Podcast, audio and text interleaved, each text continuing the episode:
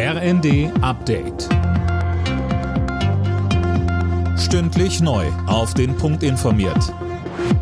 Ich bin Anna Löwer. Guten Abend.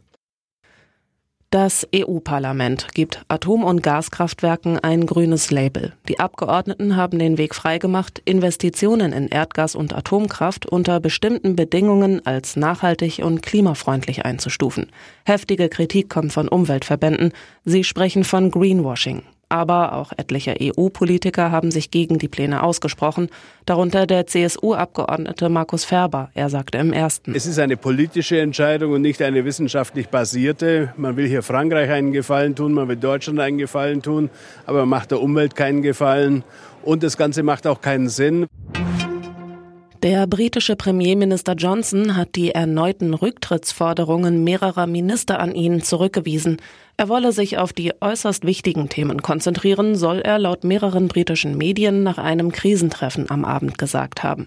Mehrere Mitglieder des Kabinetts hatten versucht, Johnson zum Rücktritt zu drängen. Zuvor waren mehrere Staatssekretäre sowie der Gesundheits- und der Finanzminister zurückgetreten. Grund Unzufriedenheit mit dem Führungsstil des Premierministers. Auf den deutschen Flughäfen könnte sich die Lage schon bald entspannen. Die Bundesarbeitsagentur hat grünes Licht für den Einsatz türkischer Arbeitskräfte bei der Abfertigung gegeben. Philipp Rösler berichtet. Für 2000 türkische Frauen und Männer wird damit die Einreise erleichtert. In etwa zwei bis drei Wochen können sie nach Deutschland kommen.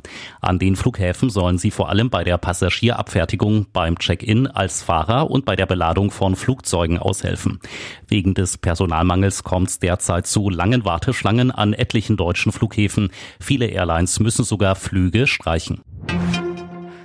Bei etwa einem Drittel aller Haushalte, die mit Gas heizen, sind die Abschläge für die kommende Heizsaison bereits erhöht worden. Laut dem Vergleichsportal Verivox im Schnitt um 52 Prozent. Allen anderen raten Experten, die Abschläge freiwillig zu erhöhen oder Geld für die Nachzahlung beiseite zu legen. Alle Nachrichten auf rnd.de